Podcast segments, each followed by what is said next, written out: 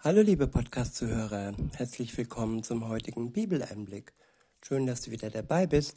Heute habe ich ein Kapitel aus dem ersten Buch Samuel. Es ist das Kapitel 2 und ich verwende die Übersetzung Hoffnung für alle. Der erste Abschnitt ist überschrieben mit Hannah sang ein Loblied. Ab Vers 1 heißt es, Der Herr erfüllt mein Herz mit großer Freude. Er richtet mich auf und gibt mir neue Kraft.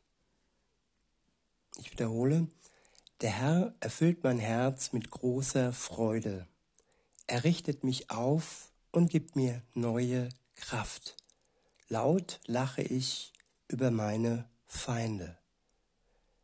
Ja, mitten im Kriegszustand gibt Gott dem, der mit ihm verbunden ist, neue Kraft und er gibt ihm Freude ins Herz.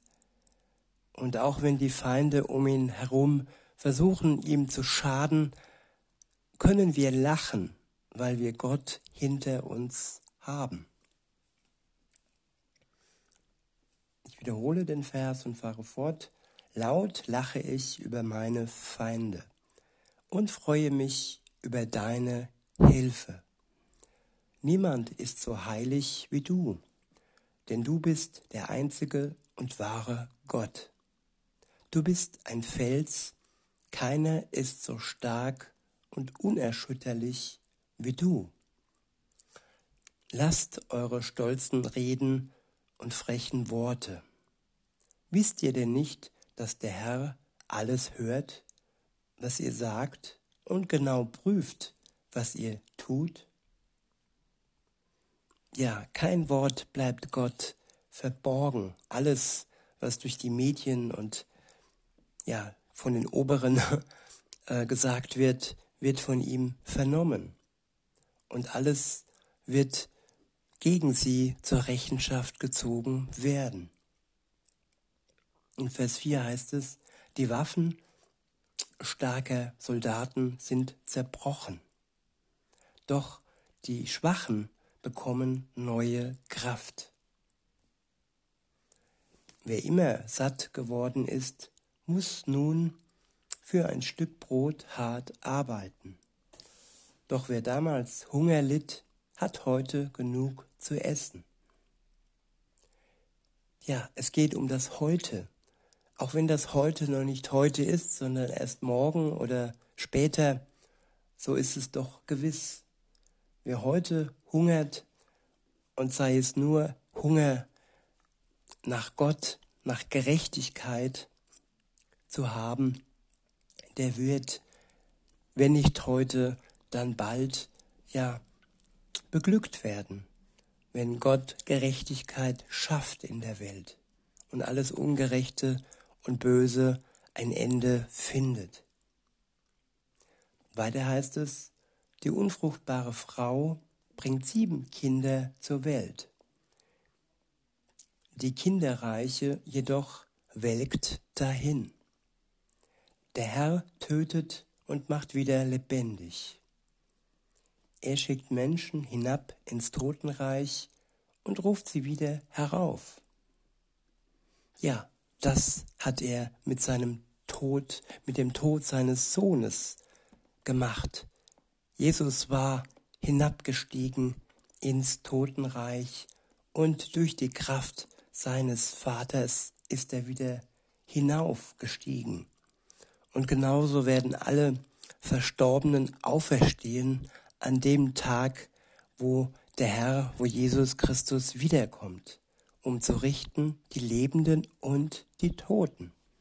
Es bleibt nichts verborgen und Gerechtigkeit wird ja ans Ziel kommen. In Vers 7 heißt es, manche macht er arm, andere dagegen reich. Ja, und Armut heißt hier in diesem Fall, ja, dass man vor Gott kein Ansehen hat. Da geht es hauptsächlich um die Reichen, die denken, sie wären reich, aber sie haben schlechte Karten und eine schlechte Stellung vor Gott wenn sie ihren Reichtum und ihre Macht missbrauchen und andere arm machen, misshandeln oder sogar töten. Es wird ihnen am Ende nichts bringen, denn Gott wird richten die Lebenden und die Toten.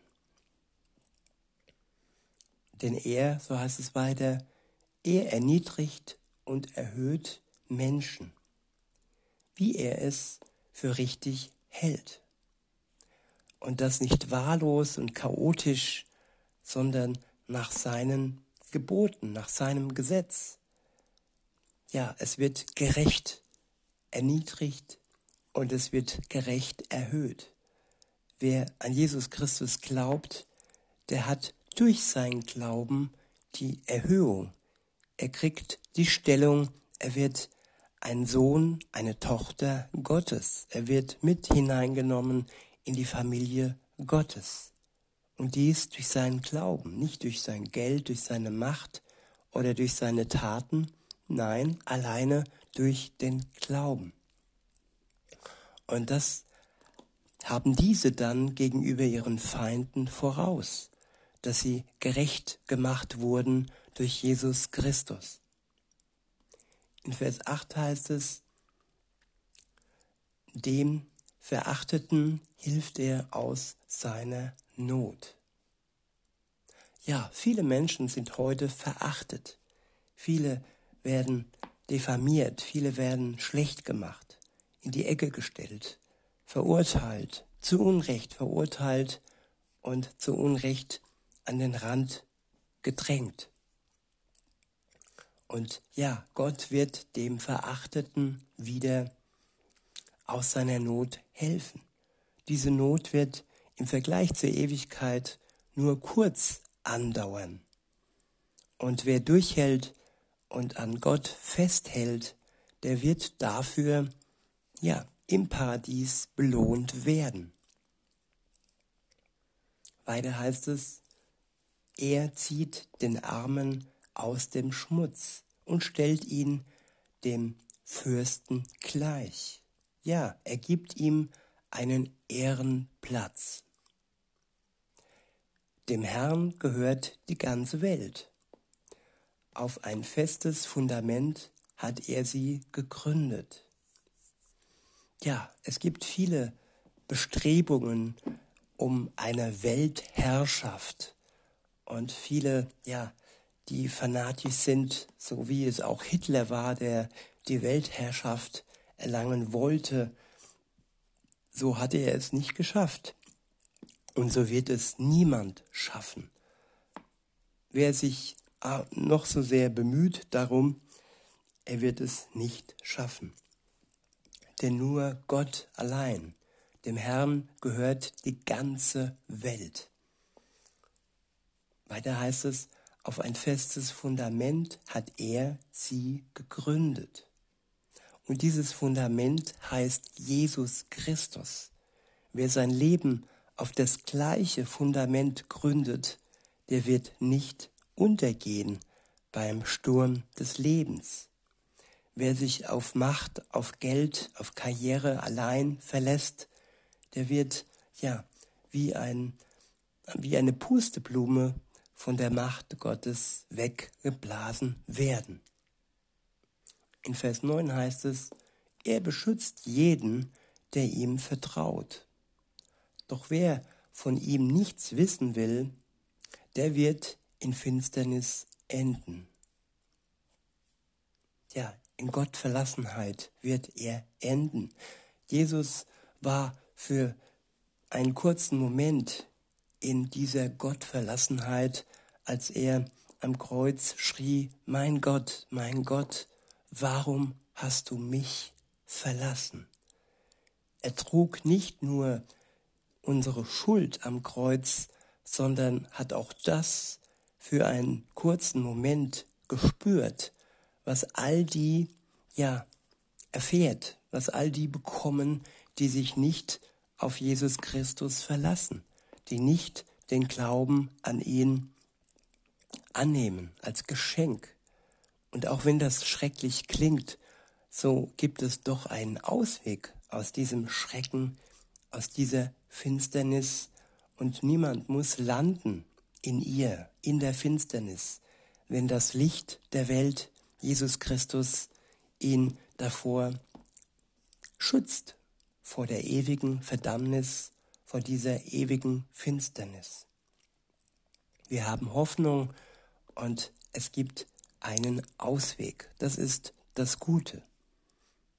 Weiter heißt es, denn aus eigener Kraft erringt keiner den Sieg. Wer es wagt, mit dem Herrn zu streiten, der verliert. Er geht zugrunde, wenn Gott seinen schrecklichen Donner gegen ihn grollen lässt. Der Herr wird über die ganze Welt Gericht halten. Ja, nicht nur über sein Volk, sondern über die ganze Welt wird Jesus Gericht halten, wenn er wiederkommt. Weiter heißt es, Macht und Ehre gibt er seinem König. Ja, und hier ist Jesus gemeint hiermit. Jesus ist der König der Welt, ausgestattet mit Macht und Ehre von seinem Vater. Ich wiederhole und fahre fort. Macht und Ehre gibt er seinem König, den er auserwählt hat. Danach reisten Elkanah und Hannah wieder zurück nach Rama. Der Junge aber blieb beim Priester Eli und wurde unter seiner Aufsicht ein Diener Gottes. Der nächste Abschnitt ist überschrieben mit das gottlose Leben von Elis Söhnen. Ab Vers 12 steht, Hophni und Pinhas, die Söhne von Eli, waren wissenlose Männer. Ja, wissenlose Männer. Sie hatten kein Wissen über Gott. Sie hatten kein Wissen über seine Gebote. Und so lebten sie zwar, aber ihr Leben war sinnlos, ohne das Wissen Gottes. Weiter heißt es, sie hatten keine Achtung vor dem Herrn und gaben sich nicht mit dem Anteil zufrieden, der ihnen von, vom Fleisch der geopferten Tiere zustand. Immer wenn jemand ein Opfer darbrachte und dann das Fleisch für das Festmahl kochte, schickten sie ihren Diener mit einer großen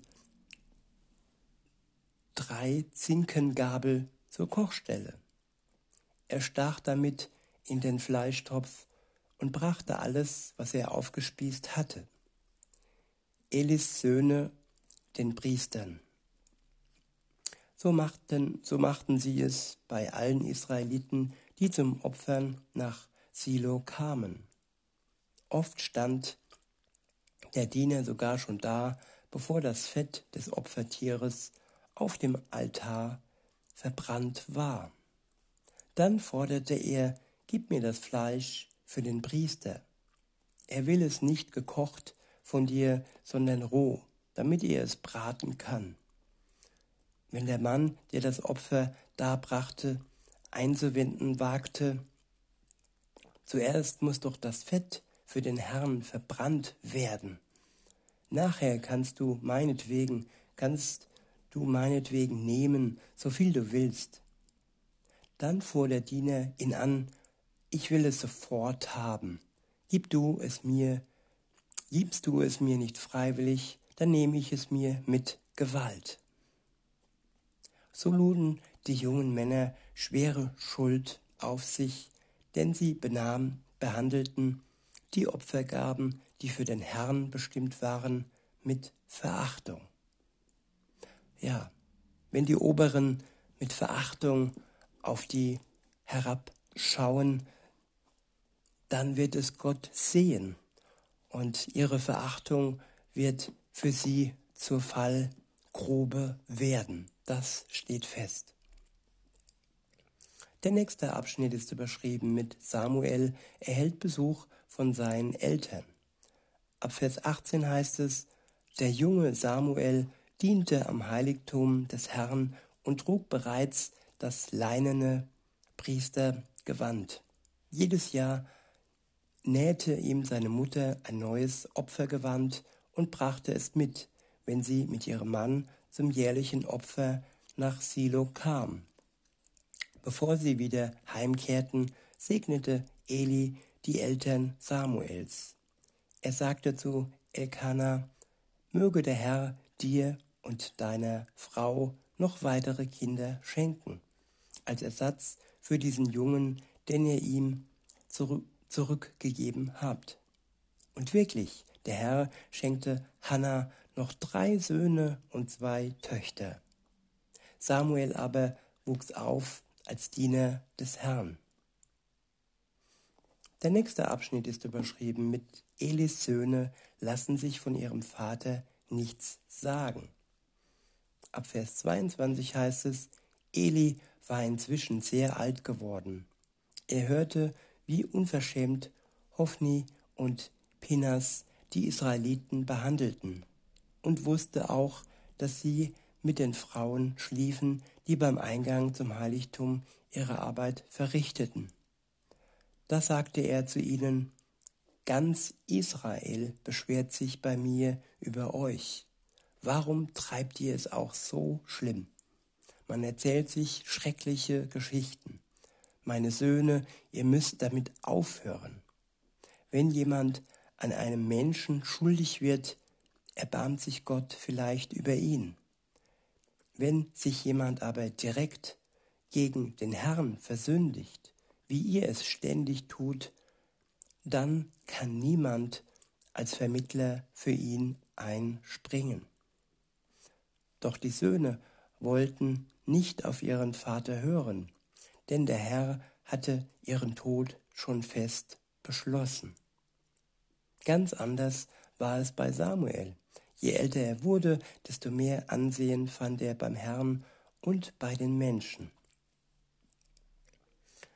Der nächste Abschnitt ist überschrieben mit Gott kündigt Eli die Strafe an. Ab Vers 27 heißt es, eines Tages kam ein Prophet zu Eli und sagte, so spricht der Herr. Hast du vergessen, wie deutlich ich damals zu deinem Stammvater Aaron gesprochen habe, als die Israeliten noch in Ägypten unter der Herrschaft des Pharaos litten? Aus allen Stämmen Israels habe ich ihn und seine Nachkommen als meine Priester erwählt. Sie sollten auf meinem Altar Opfer darbringen, Weihrauch verbrennen und in meinem Heiligtum das Priestergewand tragen. Schon deine Vorfahren durften von allen Opfern der Israeliten einen bestimmten Anteil für sich zum Essen behalten. Warum tretet ihr jetzt meine Gebote mit Füßen und greift gierig nach den Opfergaben, die man für mich in den Tempel bringt? Und du, Eli, warum ehrst du deine Söhne mehr als mich?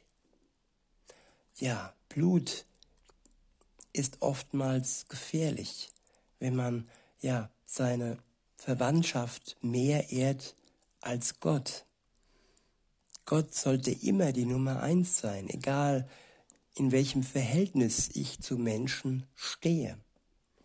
Und wer Menschen auf seine Stelle hebt, der wird, ja, hinuntergestoßen werden von diesem Thron, von der Ehre, die er hat, er wird sie verlieren, weil er Menschen mehr achtet als Gott. Weiter heißt es, Und du, Eli, warum ehrst du deine Söhne mehr als mich? Warum duldest du, dass sie die fettesten und schönsten Fleischstücke der Opfertiere für sich nehmen, damit ihr alle euch damit mästen könnt? Darum sage ich, der Herr, der Gott Israels, ich habe dir versprochen, dass mir für alle Zeiten Männer aus deiner Sippe und deinem Stammesverband als Priester dienen sollen. Doch dazu lasse ich es nun nicht mehr kommen. denn ich ehre nur die, die auch mich ehren. Ja, wer sich nicht an Gottes äh, Gebote hält, der kann nicht äh, ja seine Gnade, äh, seiner Gnade gewiss sein. Seine Gnade ist nur dann wirksam, wenn wir zu unserer Schuld stehen, wenn wir anerkennen, dass wir gegen seine Gebote gesündigt haben, verstoßen haben.